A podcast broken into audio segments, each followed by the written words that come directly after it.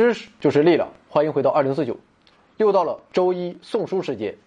这周送的书啊，可是一本好书啊！想知道送什么书以及中奖的方式，请关注微信公众号“回到二零四九”。最近我们的赞助商啊，日子也不太好过啊，我也不知道具体发生了什么。由于和特朗普啊还有点事儿要办，所以当天饭局还没结束啊，我就飞往华盛顿了。总之啊，好公司啊，我们还是要支持啊，买好书上 JD。好了，开始今天的节目。今天的话题是不知其美的脸盲症。多数人都能很容易的认出迎面走来的朋友，即便好几年不见，也能回忆起这是我的小学同学。但也有人经常会把擦肩而过的家人当做陌生人，这并不是因为没看到，而是由于他们得了一种被称为脸盲症的疾病。此病的患者能看清楚别人的脸，却无法将其记住，甚至包括镜子中的自己。既然记不住啊，自然也就分不清楚看到的那些脸到底属于谁，于是啊，眼中只有陌生人。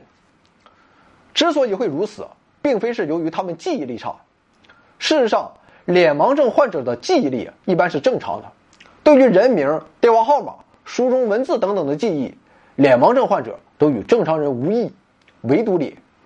此外，他们也不具有其他识别障碍。那么，这个事实就告诉我们，视觉系统。对面部信息的处理有着专门的机制，而在处理过程中某个环节的出错，就导致了目中无人事件的发生。事实上，脸部反射出的光线与其他物体反射出的光线没有什么本质区别。第一级视皮层区域会对颜色、形状、运动等视信息进行分类加工，但这些视信息也只是基本视信息，所以所谓的专门机制。是由某些专门对脸部信息进行处理的高级视皮层区域所体现出来的。这些皮层区域很挑剔，只接收下级皮层传递来的跟脸部有关的视觉信息，其他的几乎不予受理。存在如此高度特化的区域，并不令人感到意外，因为能否及时的从他人面孔中获取到关键精确的信息，对我们来说至关重要。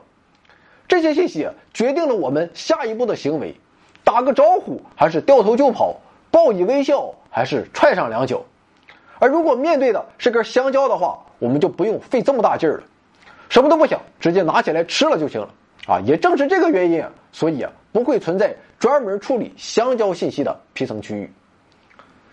除了脸部之外，还有一些视觉对象，由于其重要性，也需要设立特区。比如专门对人体信息进行处理的区域，专门对场所、地点信息进行处理的区域等等，这些专属区域是视觉系统的终点站，其最重要的任务就是标识出看到的到底是什么。标识的方法与红绿灯时间显示牌的工作原理差不多。显示牌我们都见过，它是由七个发光二极管组成的日字形。二极管通过特定的组合方式发光，可以构成零到九十个数字。比如说，想显示零的时候，那么中间的一横不亮，其余的都亮啊，那就可以了。具体到皮层中扮演二极管角色的就是细胞，某些细胞组合在一起的同步反应，就代表了某视觉对象的类别。比如说，当你看到恋人的脸时，在脸部专属区域。立刻就会有一群细胞同时做出强烈反应，而且无论它离你近还是远，是在视野中心还是在眼角处，都至少有这一群细胞在发光。也就是说，这群细胞的同步反应专一的代表了恋人的脸，所以不管他摇摇头还是撇撇嘴，你都不会把他当做黄博士。总的来说，就是判断出看到的是什么，是大脑的基本职责之一。视觉系统在此过程中的任务，就是为视觉对象生成属于自己的标识符。这标识符就是一群特定细胞的同步反应，这些反应发生在视觉皮层中的专属区域，以及对其他普通视觉对象进行统一标识的非专属区域。标识符与视觉对象是专一对应的。如果恋人的脸突然变成了黄博士的脸，那么发光的就是另外一群细胞了。接下来。标识符会启动视觉系统以外的其他高级皮层区域的相关连锁反应，于是我们就意识到看见的是张脸，而不是香蕉。这张脸是恋人的，而不是黄博士的。当然了，仅仅判断出类别是不够的，能否及时察觉出恋人的表情与情绪是至关重要的。而为了做到这一点，整个视觉系统需要高度运转，信息流在大脑皮层间往复穿梭，绝非可以自下而上一蹴而就。这个过程比类别识别要复杂得多。目前科学也无法简单解释得清楚，就算科学能解释清楚啊，我也解释不清楚。但毫无疑问的是，区分出眼中种种事物的类别，是我们认识世界的起点。相信你不免会有疑问了，那就是客观世界中的事物种类是无限的，而大脑中的细胞再多，那也是有限的。用有限来表示无限，恐怕是很难做到的。这确实是个难题，但我们的大脑。自有应对的高招，我们不妨再来看一下那个数字显示牌。日字最上面的那一行，既在表示二十发光，也在表示三十发光；既在表示五十发光，也在表示七十发光；既在表示八十发光，也在表示九十发光，还在表示零十发光。也就是说，它是可以重复利用的。那么，同样的道理，一个细胞既会在恋人的脸出现时反应，也会在黄博士的脸出现时反应。每个细胞代表脸不同方面的特征，它们的某种特定组合即代表了一张特别的脸，这就是解决问题的方案，也就是编码机制。这种方式大大提高了资源利用率，是以有限表示无限的唯一办法。事实上，虽然显示牌只显示十个数字，但七个二极管可以代表的情况多达二的七次方一百二十八种，而视皮层的细胞数量是以亿为单位的。所以啊，不必担心看到的东西多了，大脑会无法区分出彼此。即便各式各样的新物品正在不断的被制造出来，我们的大脑依然可以应付的游刃有余。另外，编码机制不是高级视皮层区域的独家专利，而是应用于视觉系统各处乃至其他感觉系统，它可以说是大脑进行信息处理的通用法则。那么好，我们再回到看到恋人时的场景。当看到照片中的恋人时，你立刻会联想起有关他的一些信息，比如说名字、性格、爱好等等。当然，还有在一起的美好时光，并由此产生强烈的幸福感。这说明视觉系统在完成它的使命后，会将接力棒传递给负责记忆与情绪的脑区。编码规则在那里同样适用，但是啊，会存在一种很特殊的情况，这就是一个细胞的编码。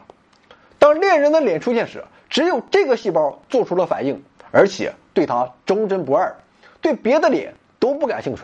这类细胞被称为祖母细胞。之所以这样叫，是因为曾有神经学家认为，既然在视觉系统的等级组织结构中，从低级皮层到高级皮层细胞的感受野是越来越大、越来越复杂的，那么到最后理所当然的会存在一个超级细胞，其感受野可以对应整个一张脸。那么，所谓的感受野，就是指一个神经元所反映的刺激区域。当然了，不一定只有脸才拥有与其对应的祖母细胞，一只动物、一种食物都可以享受这份 VIP 待遇，但前提是它必须令你印象深刻。也就是说，这种地位显赫的细胞只会对恋人的脸、朝夕相处的宠物狗、最钟爱的盖饭转移反应。这很好理解。如果每个陌生人、每只狗、每种食物、每一片雪花、每一粒沙子都需要专人服务的话，那么大脑的员工即便再多，那也是不够用的。资源不容浪费，但为了让人在对其最重要、最熟悉的事物出现时尽快做出反应，能够显著提高效率的祖母细胞，正是必不可少的。可见，我们的大脑在资源利用率和效率之间做了一个统筹兼顾，以一种灵活的方式进行编码。一般的视觉对象一般对待，特殊的视觉对象特殊对待。显而易见的是，特权不是与生俱来的。对恋人的脸情有独钟的那个细胞，在你遇到他之前，未必会有什么惊人之处。也许正是你的日思夜想，才造就了他的痴心。所以说到这儿，我们就可以总结出脸盲症的症结所在，那就是脸部专属区域与记忆脑区的通信障碍。可能是造成脸盲症出现的原因，也就是说，熟人的脸在脸部专属区域所生成的标识符，总是不能在记忆脑区触发后继的反应，也就无法形成相关的记忆。最后，关于脸盲症还有几个问题需要澄清。有人认为脸盲症患者无法分辨美丑，其实这不是事实。脸盲症更准确的说法应该是面孔遗忘症。在脸盲症患者中，我还是要帅过黄博士一万八千倍的。还有人认为脸盲症患者不会有爱情，这个观点也是无稽之谈。最好的反驳就是，盲人有没有爱情呢？啊，自然是有的，因为爱情不单单是由面容等表面特征所决定的。就算是表面特征啊，别忘了一个人的声音、气味、尝起来的味道，那也是独一无二的。对于脸盲症患者来说，他们并没有什么两样，唯独缺少的只是容颜的烙印。但即便如此，我也相信，对于任何一个脸盲症患者来说，他一生也一定会陷在一个微笑的容颜之中。